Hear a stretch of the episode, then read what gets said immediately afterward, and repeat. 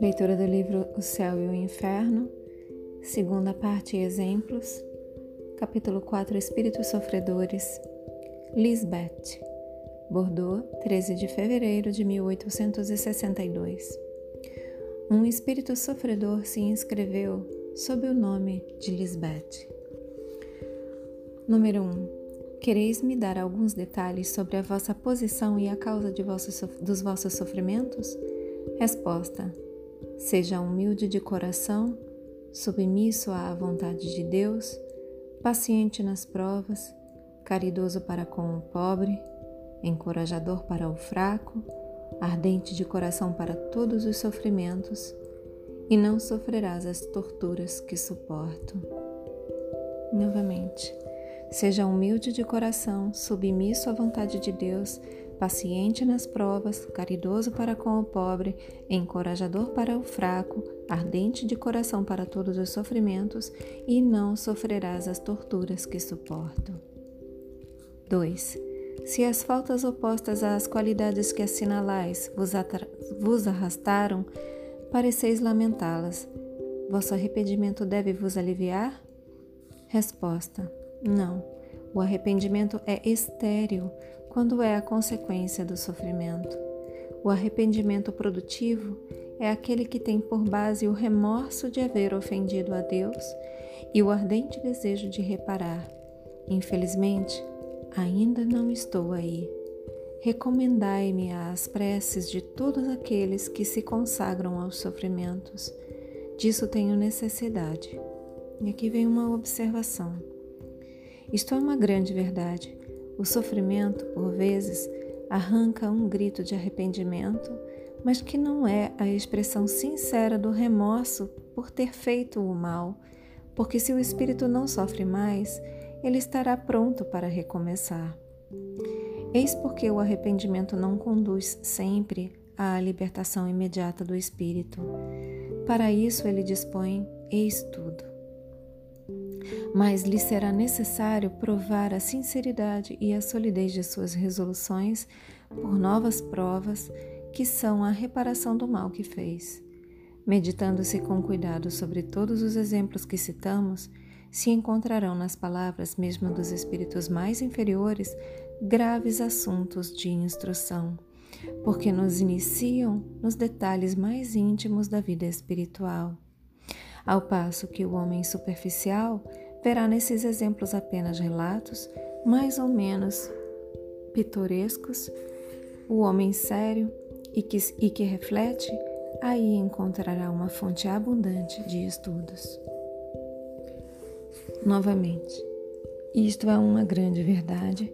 O sofrimento por vezes arranca um grito de arrependimento, mas que não é a expressão sincera do remorso por ter feito o mal, porque se o espírito não sofre mais, ele estará pronto para recomeçar.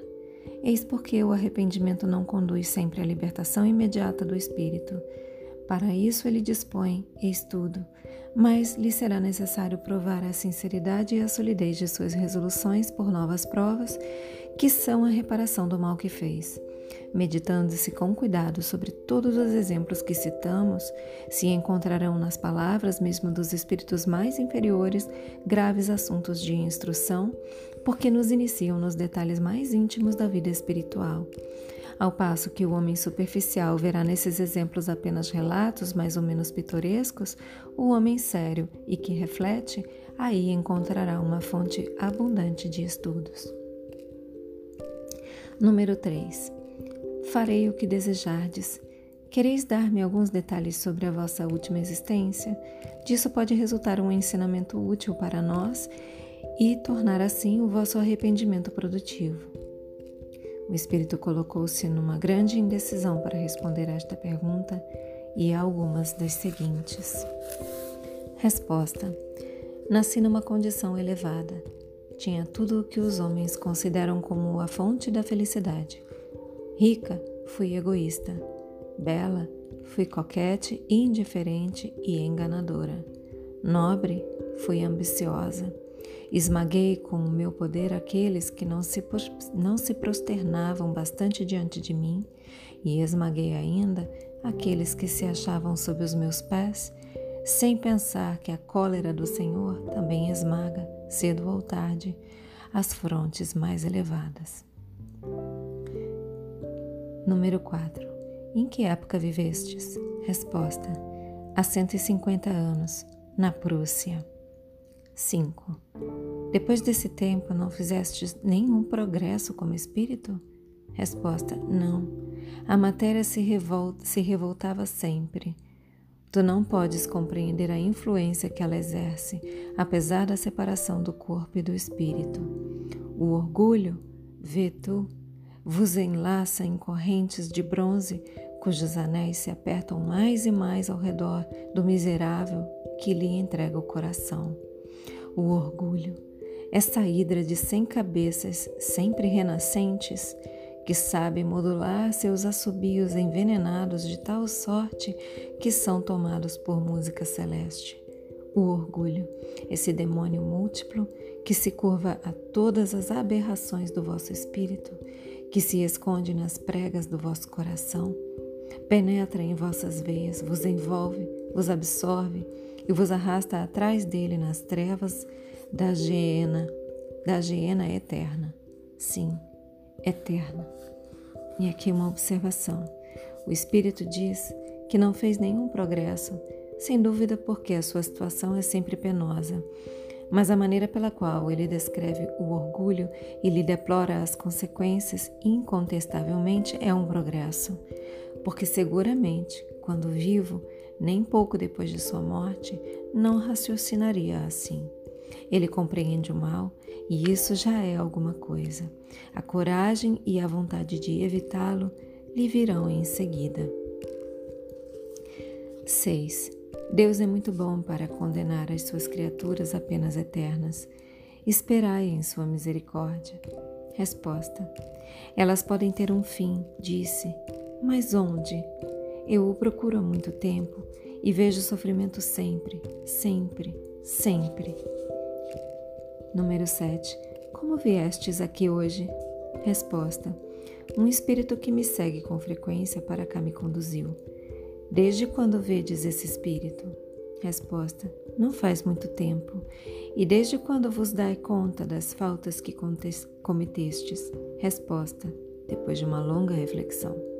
Sim, tens razão. Foi então que eu ouvi. Então, novamente, aqui está está sendo insinuado que ela vê esse espírito a partir do momento que ela começou a se dar conta das faltas que cometeu. Então, novamente, como viestes aqui hoje? Resposta: Um espírito que me segue com frequência para cá me conduziu.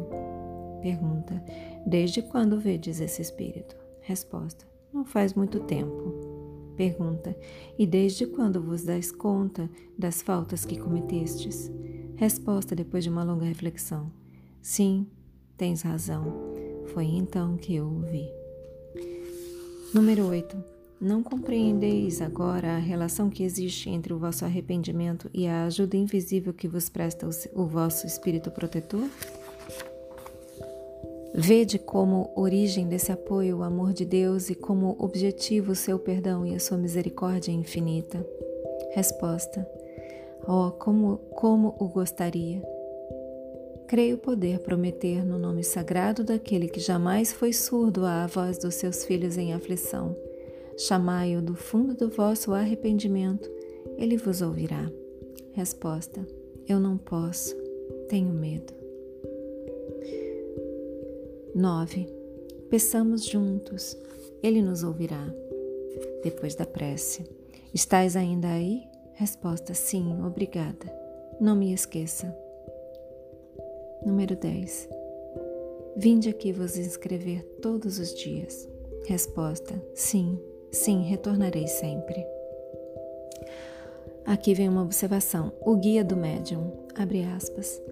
Não esqueças jamais os ensinamentos que aures nos sofrimentos dos teus protegidos e, sobretudo, nas causas desses sofrimentos que elas vos sirvam a todos de ensinamento para vos preservar dos mesmos perigos e dos mesmos castigos. Purificai os vossos corações, sede humildes, amai-vos, ajudai-vos, e que o vosso coração, reconhecido, não esqueça jamais a fonte de todas as graças, fonte inesgotável onde cada um de vós pode aurir com abundância fonte de água viva que sacia a sede e nutre ao mesmo tempo, fonte de vida e de felicidade eternas. Ide a ela, meus bens amados, meus bem-amados, bebei nela com fé. Lançai-lhe as vossas redes, e elas sairão dessas ondas carregadas de bênçãos. Informais, informai aos vossos irmãos, advertindo-os dos perigos que podem encontrar. Espalhai as bênçãos do Senhor, elas renascem sem cessar. Quanto mais as derramais ao redor de vós, tanto mais se multiplicarão. Tende-as em vossas mãos, porque em dizendo aos vossos irmãos, ali estão os perigos, ali estão os escolhos, segui-nos para evitá-los.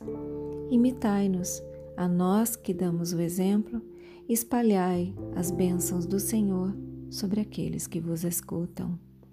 Benditos sejam os vossos esforços, meus bem-amados. O Senhor ama os corações puros. Merecei o seu amor. Assinado São Paulinho. Fechem os olhos. Deixem que essas palavras se aprofundem em vocês. Assumam a intenção de contemplar por mais algum tempo sobre essas palavras. Expressem gratidão aos seus guias, mentores, protetores e anjo guardião. Expressem gratidão a Deus. Agradeçam a si mesmos pela continuidade na leitura. E eu também agradeço a vocês pela oportunidade. Boa noite. नमस्ते।